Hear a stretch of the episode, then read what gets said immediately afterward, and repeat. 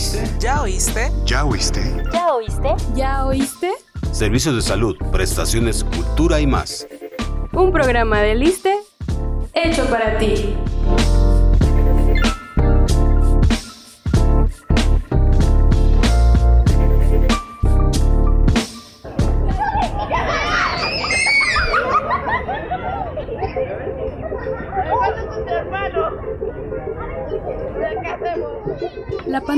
COVID-19 puso al mundo en estado de emergencia. Para prevenir contagios se generó una serie de medidas y sobre todo los pequeños que han tenido que enfrentar el cierre de escuelas, el confinamiento en casa, la higiene continua de manos y la distancia social, entre otras situaciones. Mamá, papá, no te desconectes y acompáñanos a escuchar este programa donde el doctor Carlos Arturo Jiménez Barreto, pediatra del instituto, nos aclarará algunas dudas.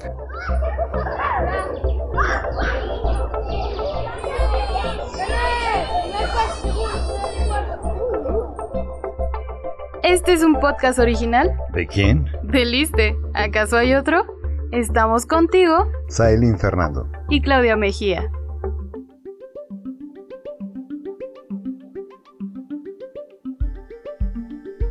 Doctor Carlos, gracias por estar aquí. Muchísimas gracias por la invitación. Creo que este es un tema sumamente importante tanto para personal médico como para familiares. Entonces, pues las cosas más importantes son nuestros hijos. Conocer el COVID en pediatría o en nuestros hijitos es de suma importancia. Bien, comencemos.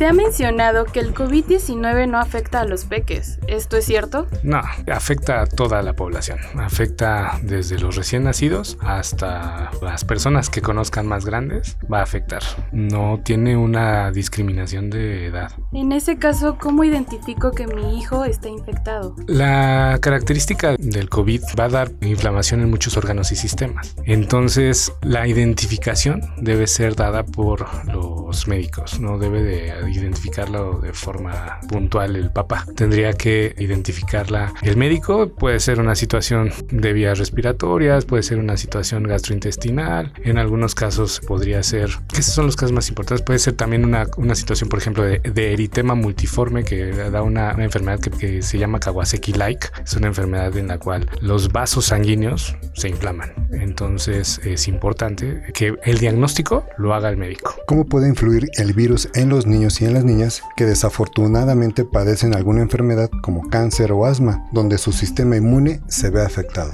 Tristemente sí se ha visto que los pacientes que tienen enfermedades autoinmunes, enfermedades como asma, cáncer, VIH, los pacientes con obesidad tienden a presentar una manifestación de enfermedad por COVID-19 eh, de intensidad más grave. Entonces sí es importante que si te presentamos alguna comorbilidad, evitemos que nuestros hijitos se, se enfermen, ¿no? Y para eso va la parte de las formas de, de prevención. ¿Estos signos y síntomas que nos comentaba se manifiestan con la misma intensidad que en los adultos? Antes se creía, y eso el año pasado, que el COVID-19 no daba una intensidad grave en los niños. Pero conforme ha pasado el tiempo y tenemos más casos registrados, se ha observado que no es así, que esa es una situación que no es correcta. Sí puede tener casos de gravedad los niños. Afecta igual, de igual manera tanto a niños como a adultos. ¿Hay algún tratamiento específico para ellos? No hay un tratamiento actual específico para COVID-19. El tratamiento que tenemos eh, y que se siguen estudiando y que la OMS ha estudiado de forma inicial en el caso de, de, situaciones en las cuales, por ejemplo, se presentan solamente síntomas leves, el tratamiento va dirigido para quitar esos síntomas. Si tienen a lo mejor gripa, pues dar medicamentos para la gripa. Posiblemente vayamos al médico y digamos, ah, yo quiero que le den antibióticos, que le den antivirales, que le den todo, y resulta que solamente a lo mejor necesita paracetamol. Y entonces lo que tenemos que evitar, en el caso de los médicos y en el caso de, de los papás, es automedicarnos. Evitar el uso irracional tanto de antibióticos, antivirales o cualquier otro medicamento. Entonces es importante la parte de que el tratamiento no es un tratamiento específico, es tratamiento para los síntomas. Por ejemplo, en situaciones gastrointestinales, pues evitar que se deshidraten. Los niños se deshidratan súper rápido, entonces evitar que tenga deshidratación. Y ya en situaciones de pacientes que tienen alguna manifestación de COVID, pero ya grave, o un síndrome que se llama síndrome multisistémico inflamatorio en pediatría, o algo que nosotros conocemos como PIMS, asociado a, a COVID o a SARS-CoV-2. El tratamiento generalmente es con inmunoglobulinas, tratar de evitar que la respuesta inflamatoria sea una, inflama una inflamación severa que afecte el cerebro, corazón, pulmones, riñones, intestinos, los vasos sanguíneos. El otro tratamiento es regular la respuesta inmunológica, se llaman interleucinas, hay un tratamiento específico para interleucina 6 y estudios, no, es, no digo que sean, sea actualmente ese tratamiento específico, pero estudios sí han comentado que hay una posibilidad de que se exprese de forma menos agresiva con tratamiento a base de pidotimod. El pidotimod es un inmunomodulador. Eh, se han mandado, se llaman cartas al editor, a las revistas médicas para revisar y hacer estudios sobre este medicamento, pero no está concluido. Podemos decir que hay una sospecha de que puede ayudar a mejorar los síntomas, no a limitar la enfermedad, a mejorar los síntomas. Una de las cosas que puede ayudar es a disminuir, eso sí, la fiebre. Y la razón del tratamiento es por las etapas en las que va presentándose el virus o la enfermedad. De forma inicial tenemos como cuatro etapas, que es lo que lo más nuevo que se ha estudiado con respecto a COVID-19 es que tiene cuatro etapas de enfermedad. La primera etapa es la etapa de entrada. Ustedes ya saben que pues el coronavirus es un virus que si lo vemos en el microscopio lo vamos a ver con forma de corona. Esa corona y esos como piquitos se llaman proteína S o proteína spike. Entonces le quitan todo el pike y se queda la S. Esa proteína se une a los receptores que convierten una sustancia que se llama angiotensina. Esa angiotensina es la que hace que nos suba la presión. Entonces ahí se une y entonces mediante un proceso celular la célula lo mete. Eso se llama endocitosis, como que se lo come. Al comerse el virus, las demás proteínas ayudan a replicar el ARN o la parte de, la molécula de información ácido ribonucleico y entonces se empieza a replicar. Esa es la parte de entrada. La segunda parte o la segunda fase es la fase de inflamación. Entonces se sabe que lo que va a pasar es que por la replicación viral va a empezar a producirse, se llaman interleucinas, son sustancias que ayudan a defender nuestro cuerpo, evitar que pues, lógicamente tengamos procesos infecciosos, ¿no? Se llaman interleucinas, factor de necrosis tumoral, interferón, que es una de las cosas que por ejemplo hemos escuchado mucho ahí en la televisión y en la radio, pero que se producen en nuestro cuerpo. Y eso nos ayuda a tratar de evitar el proceso infeccioso. Esa es nuestra respuesta inmunológica innata. Pero en ese proceso vamos a tener fiebre, vamos a tener las molestias, todo lo que hemos visto, ¿no? La tercera etapa, que es la etapa cuando ya empieza a ponerse fea la cosa, es que el coronavirus parece que nos estudió y nos empieza a atacar el sistema inmunológico. Empieza a hacer que falle la parte de defensas y hace una situación en la cual antes se creía que los niños tenían, que era una muy buena respuesta de unas células que nos defienden que se llaman células T y unas células que también se llaman natural killer o asesinos naturales. Y entonces estas células, en vez de defendernos como nos debieran defender, nos empiezan a defender de forma no adecuada porque el virus empieza a afectarlas. Y no se queda ahí la situación. Lo que va a pasar es que una vez que se sigue replicando el virus y tenemos el proceso infeccioso, va a generar la segunda ola y que actualmente la vamos a definir esa segunda ola como ola inflamatoria de citocinas o tormenta de citocinas, pero segunda ola letal de citocinas. Y pasa lo mismo que la segunda etapa, pero ya no tenemos la respuesta inmunológica que teníamos en esa segunda etapa. Y entonces vamos a empezar a tener un fallo y se va a empezar a inflamar el cuerpo de forma generalizada y eso es algo de lo que hemos aprendido. Son los pacientes que se ponen graves y que necesitan manejo en terapia intensiva, necesitan eh, manejo hemodinámico, o sea, manejo con sustancias que ayudan a que el corazón lata de forma correcta tanto en fuerza como en frecuencia, por ejemplo. Esa situación de inflamación generalizada es lo que les comentaba, es un síndrome multisistémico inflamatorio en pediatría. Se inflama el cerebro, se inflama el corazón, empieza a haber falla. Tenemos fiebre constante de más de 24 horas. En el 2020 la OMS decía que era la fiebre por más de 3 días. Actualmente se dice que puede ser por más de 24 horas. Lógicamente va a haber síntomas gastrointestinales, puede haber diarrea, puede haber dolor abdominal, puede haber problemas en la piel, en lo que nosotros llamamos eritema multiforme. Esta situación de inflamación de, la, de, los vasos sanguíneos que da un padecimiento parecido a lo que se llama enfermedad de Kawasaki, como las motos. Esta enfermedad de Kawasaki inflama los vasos sanguíneos, nos da mucha fiebre, los ojos se ponen muy rojos por la vasodilatación, los labios empiezan a cortar, las puntas de los dedos empiezan a pelar, la lengua se ve como una fresa, se ven puntos y esta situación pues, lógicamente nos habla de un proceso inflamatorio generalizado que sí necesitamos limitar, porque si no entonces empieza a haber falla en el corazón, falla ventilatoria, falla en la misma situación de, diferentes órganos y sistemas. Por ejemplo, el hígado empieza a fallar, empieza a fallar las mismas células sanguíneas que nos defienden. Y esa es la situación grave de COVID, ¿no? Entonces, regresando al tema de tratamiento, no hay un tratamiento específico para la enfermedad que es COVID-19. El tratamiento va dirigido primero a los síntomas, cuando es un caso de COVID leve. Si es un caso de COVID grave que amerita hospitalización, el tratamiento va a ir dirigido para el problema que tenga nuestro hijo. Si es una situación de diarrea, se va a rehidratar ya sea vía oral o vía intravenosa. Eso lo definirá el médico de acuerdo a las clasificaciones. Todo esto está basado ya en las guías de práctica clínica que tenemos en nuestro país. También, por ejemplo, en un paciente que tiene neumonía, pues el tratamiento será ponerle oxígeno y alguna situación específica que requiera y que esté eh, científicamente evaluada. Eh, si tenemos un paciente con Kawasaki, pues el tratamiento será inmunoglobulinas. Si tenemos algún paciente con literal una situación grave, pues ya como lo había comentado, pues será a lo mejor mantenerlo dormidito con intubación para proteger su cerebrito. Cuidar la parte del corazón con las sustancias que, que son, se llaman aminas, aminas vasoactivas, que ayudan a que el corazón lata con buena fuerza o tenga una buena resistencias vasculares, pues que no estén como aguadas las, las arterias, ¿no? Que pueda llegar bien la sangre al resto del cuerpo, que pueda perfundir el cuerpo. Si tenemos alguna situación de otro tipo, se irá dando ese tratamiento específico para el problema. Entonces, en el consultorio, cuando ustedes eh, lleven a sus hijos, el tratamiento que les den, que sea eh, a lo mejor nada más para estamol, no crean que esté incompleto. No es necesario automedicarles y de repente decir, ¿sabes qué? ¿Por qué no damos corticosteroides, no? Dexametasona todos, pues no, porque tenemos que dirigir el tratamiento y a veces solamente es necesario inhibir el proceso inflamatorio mediante esos mecanismos de acción de cada medicamento. Esa es la, la situación con respecto al tratamiento. ¿Y tú? ¿Ya nos sigues en nuestras redes sociales? ¿Todavía no?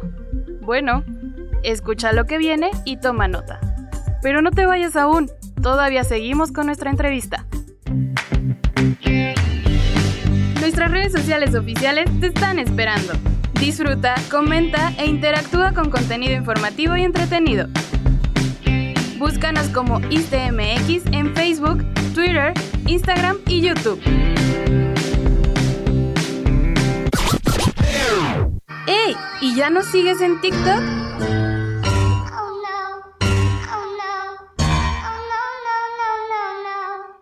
Y únete a la familia ISTE.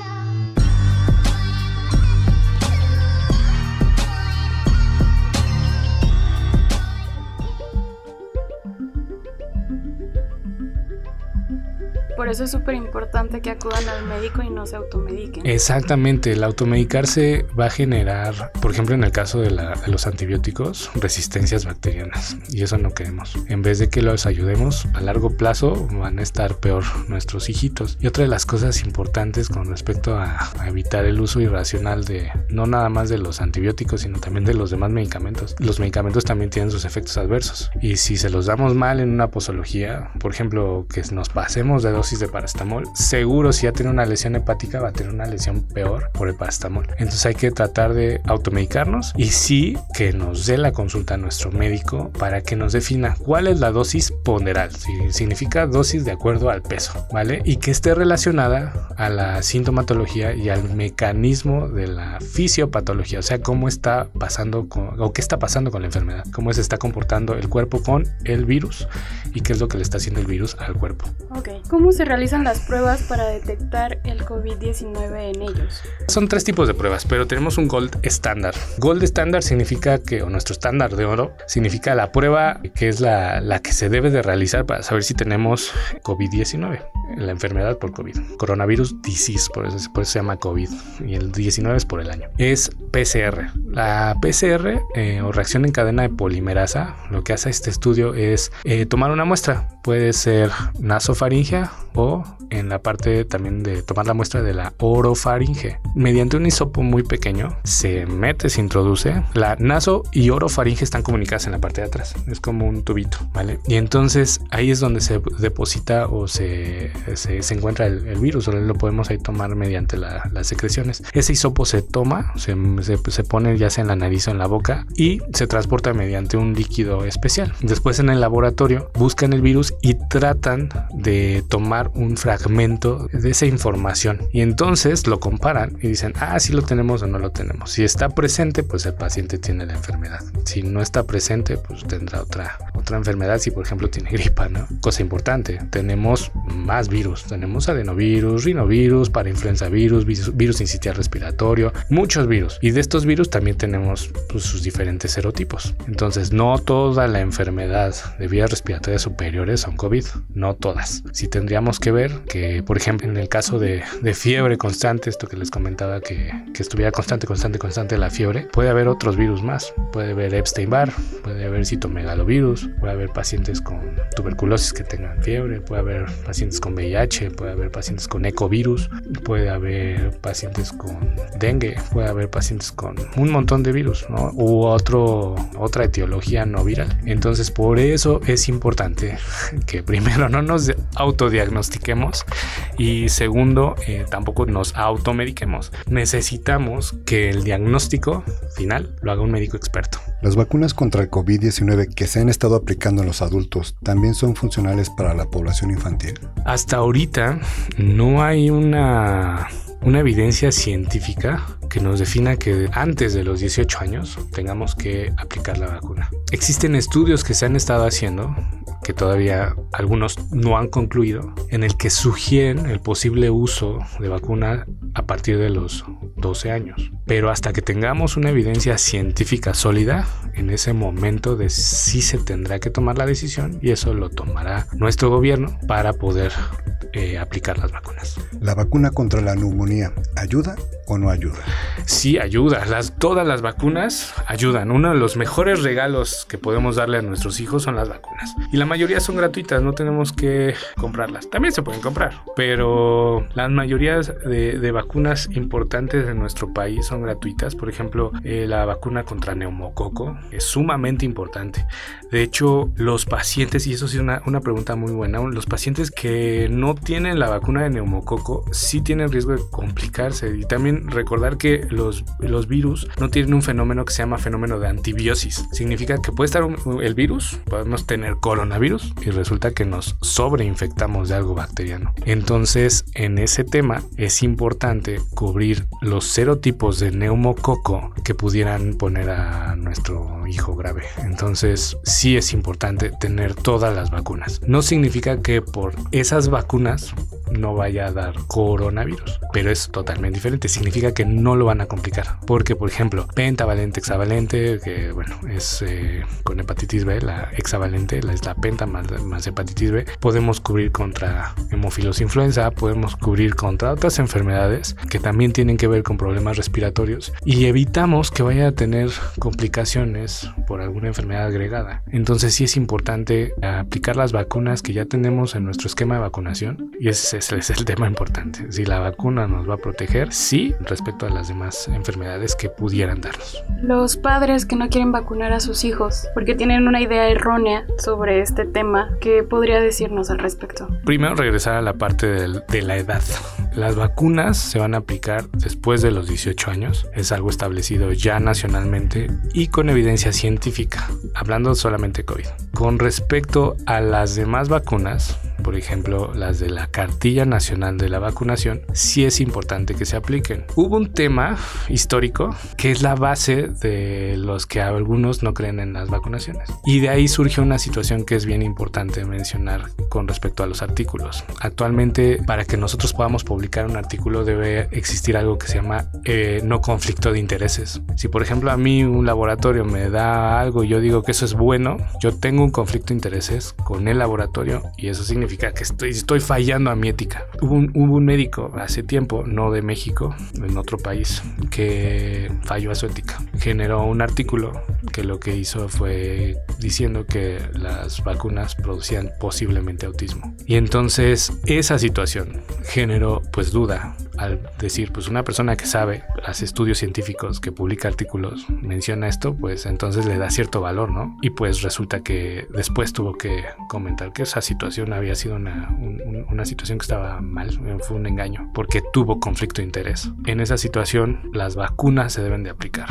Eh, lo que diga lo contrario al respecto al esquema de vacunación que ya está establecido en nuestra cartilla está mal. Tenemos que aplicar las vacunas a nuestros hijitos para evitar que tengan algún otro problema de, de gravedad a futuro, ¿vale? No es una situación que las vacunas no es una situación que solamente quiten los problemas que van a presentarse en ese momento, sino es importante porque nos van a evitar problemas a futuro. Y qué mejor que nuestro hijo no tenga ningún problema o que, por ejemplo, termine intubado y con algún problema de alguna encefalopatía porque estuvo mucho tiempo con, con algún problema ahí de, que no le llegaba oxígeno al cerebro, ¿no? Entonces, si está al alcance de la mano, si nos los está dando nuestro gobierno, ¿por qué no usarlo? No, no creo que haya una justificación válida para no poner vacunas. Entonces, la sugerencia es pues promover la, la vacunación. Y la otra situación es continuar la vacunación a pesar de la pandemia, porque si no vamos a tener enfermedades que no se estaban presentando y que se estaban cuidando con las vacunas, si es que no se las estamos poniendo a nuestros hijos, ¿no? ¿Qué pasa con las medidas de protección de higiene para ellos? ¿Ellos también deben de usar cubrebocas o a partir de qué edad lo deben de hacer?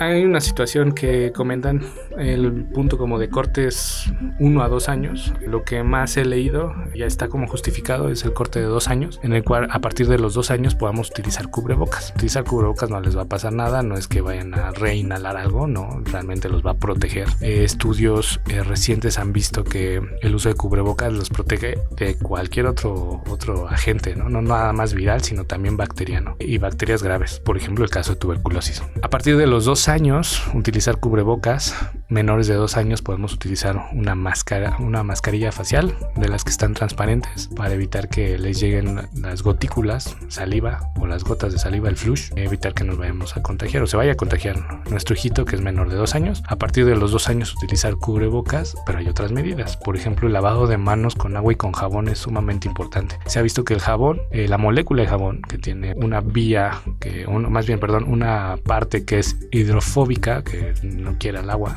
pero sí quiere la grasa, y la otra que es hidrofílica, que se pega al agua, hace que se pueda romper la capa que cubre el ARN de coronavirus. Entonces, por eso es importante lavarnos las manos con agua y jabón. La otra situación es utilizar las soluciones alcoholadas para desinfectar.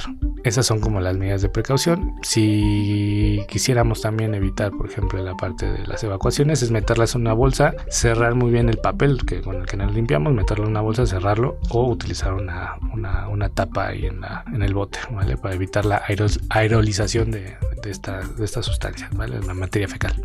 Este podcast se transmite en diferentes plataformas. ¿Sabes cuáles son? Escucha la siguiente pausa y volvemos. No te pierdas este y más programas en Spotify, iTunes, Google Podcast y Anchor. Síguenos como este podcast y activa las notificaciones.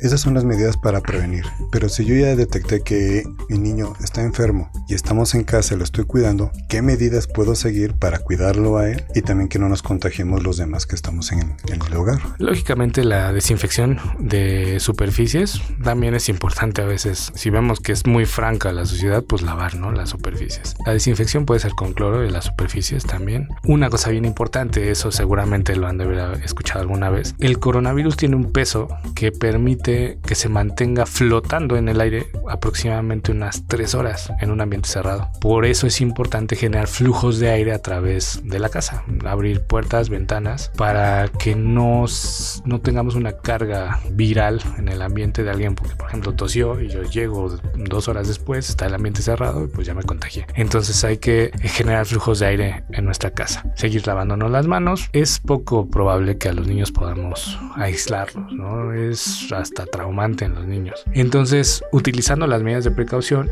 y nosotros como adultos teniendo las medidas de también nosotros utilizar cubrebocas, en caso necesario utilizar también la máscara facial transparente que utilizamos y evitar tener contacto con personas enfermas, porque no sabemos de qué otra cosa está enferma esa persona. Pues como les comentaba, de estos fenómenos, este, hay que evitar que esté en contacto con otra persona, porque a lo mejor y tenía, no sé, vamos a poner que tenía este, influenza y resulta que está en contacto con otra persona que tiene alguna otra cosa, tenía neumococo, tenía, no sé, alguna otra bacteria, pues lógicamente va a haber una sobreinfección. Entonces el punto es evitar estar en contacto, estar en contacto con personas enfermas. ¿Esta enfermedad puede ser peligrosa para los pequeños? Sí, para todas las edades es peligrosa. No hay una situación que digamos que es diferente a lo que está pasando en el adulto. Eso es lo que se creía antes, como les comentaba hace ratito. Se comentaba que antes o se creía que el COVID no daba de forma grave, pero los nuevos datos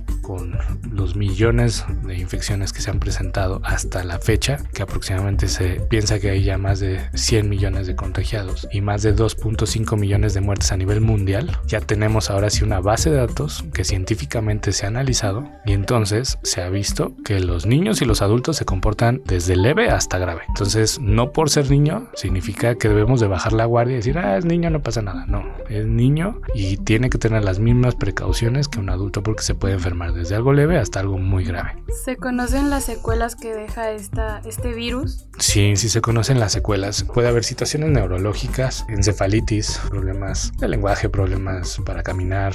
Puede haber situaciones cardíacas. Por ejemplo, la enfermedad de Kawasaki o la Kawasaki-like, parecido a Kawasaki, puede hacer que los, nuestros niños tengan problemas en las arterias coronarias. Son las arterias que irrigan al corazón, al mismo corazón. Entonces, esas arterias coronarias pueden generar unas cosas que se llaman aneurismas. Es como cuando un globito lo inflas mucho y empieza a ver como chipotitos que se pueden romper fácilmente. Igual, las arterias coronarias se pueden romper fácilmente. Entonces, eh, esa situación puede pasar con este tipo de enfermedades. Sí, sí, este, otra de las enfermedades, por ejemplo, gastrointestinales son más de tipo agudo. Lógicamente las complicaciones pues van a ser a lo mejor eh, que pueda hacerse crónica la diarrea o alguna otra cosa. Alguna otra complicación pues ya iremos aprendiendo también si es que se, se, presentan más. Hay una cosa importante, por lo que les mencionaba del síndrome multisistémico inflamatorio. Puede presentarse hasta dos o tres semanas después del proceso de enfermedad. Que ustedes digan, no, no, pasó nada y de repente presenta el síndrome del PIMS. Entonces no se toma como complicación, pero sí es algo que se puede presentar. No bajar la guardia luego, luego después de que tuvimos la enfermedad, sino estarlo vigilando y estar cuidando a, a, nuestro hijo. Si una mujer embarazada se contagia, ¿hay riesgo para el producto? ¿O si está lactando y está enferma por COVID-19, puede contagiar a su bebé? Es un tema bien bonito. Generalmente cuando hablamos de, de lactancia materna, es un tema que a veces no nos metemos a mucha profundidad sobre el tema. Nada más les explico la fisiología, la parte de las defensas de cuando le damos de comer a, a nuestros bebés por parte de la, de la, lactancia materna. Cuando nace un bebé, y seguramente las mamás ahorita me van a entender muy bien, la leche sale más amarilla, más viscosa, más como si fuera mantequilla. Y eso es porque está llena de proteínas que nos defienden, se llaman inmunoglobulinas del tipo A. Esas proteínas están defendiendo y dándole, confiriendo inmunidad a, a los bebés. Por esa razón, se sugiere siempre promover la lactancia materna desde el inicio de que nace un bebé. La OMS tiene un documento que promueve la lactancia materna y la verdad es que cuando nos ponemos a leer ese documento y que está libre por cierto, gratuito y se puede descargar en la página de la OMS y lo leemos, la verdad es que está muy bonito. Cuando los niños se enferman, se sabe que ya existe una comunicación que la mamá no hace consciente y sabe cuando su bebé está enfermo. Y una de las cosas muy bonitas y curiosas es que cuando un bebé se enferma, una de las cosas que pasa es que la leche cambia. Se puede poner más amarilla menos amarilla. Eso no significa que sea una leche de mala calidad, porque eso lo he escuchado muy repetido en la consulta. Es que mi leche está transparente y pues ya le estoy dando agua. No le estás dando agua. Lo que cambió fue la, la composición de la leche y necesitas seguirle dando pecho. No está mal tu leche, está bien y es de calidad y es adecuada. Y una de las cosas entonces que, que pasa ahí que, que, que va eh, describiendo la OMS y que ya también se ha visto en algunos otros virus es que cuando el bebé se enferma, la mamá lo puede identificar y hay cambios sociales. Empieza a querer comer más, empieza a querer agarrar más a su bebé, empieza a querer este, besarlo más. Y resulta que lo que la teoría que existe es que el cuerpo de la mamá está intentando contagiarse de lo que tiene el bebé y lo logra. De tal forma que al momento de que ingiere el virus, por vía oral existen unas células que se llaman células presentadoras en el intestino y entonces captan el virus y entonces empiezan a producir inmunoglobulinas y esas inmunoglobulinas pasan al torrente sanguíneo y llegan al pecho de la mamá y eso es como literal estuvieran produciendo una vacuna o un tratamiento específico para el bebé. Ese tema la verdad es que está muy bonito. Y entonces esa es la razón por la cual se sugiere y en todas las enfermedades, no nada más en COVID, es que si tu bebé está enfermo, continúes la lactancia materna. Si le quitas el pecho, es muy probable que tu bebé se ponga peor. Por eso es importante continuar la lactancia materna a pesar de que tu bebé esté enfermo o tú como mamá tengas COVID. Lo que sí dicen es, si tienes COVID, tienes que utilizar tu cubrebocas, tienes que utilizar tu mascarilla, lavarte muy bien las manos, de preferencia traer las uñas cortas y tener higiene en tus pechos. Entonces, la respuesta a tu pregunta, si puede contagiarlo, posiblemente sí pueda contagiarlo. Cualquier otra persona puede contagiarlo, pero le puedes ayudar y lo puedes proteger con la lactancia materna, sí y mucho. Entonces hay que continuar la lactancia materna, no la quiten. Ese es uno de los eh, de las situaciones que van a hacer que protejan al bebé. Y seguramente también ya han escuchado que cuando una mamá se vacuna, los anticuerpos pueden pasar a través de la lactancia materna. Entonces es importante mantener la lactancia materna. Doctor, ¿algún comentario que quiera agregar para los padres de familia? Ir con el médico cuando sospechemos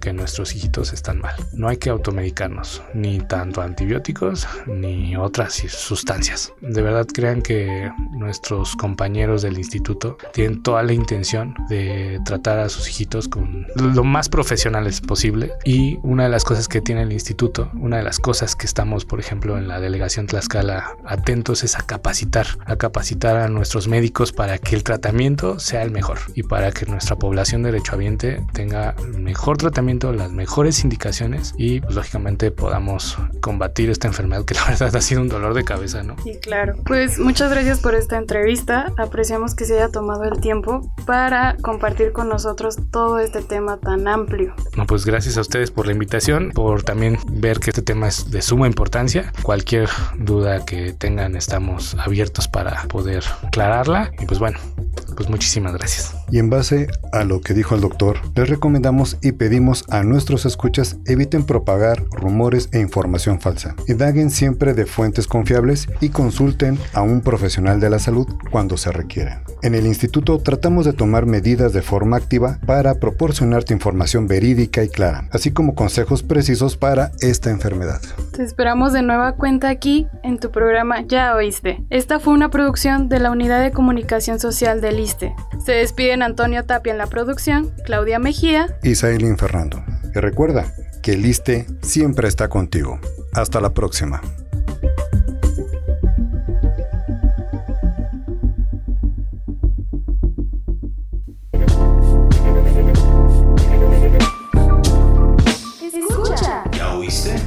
Oíste? ¿Ya oíste?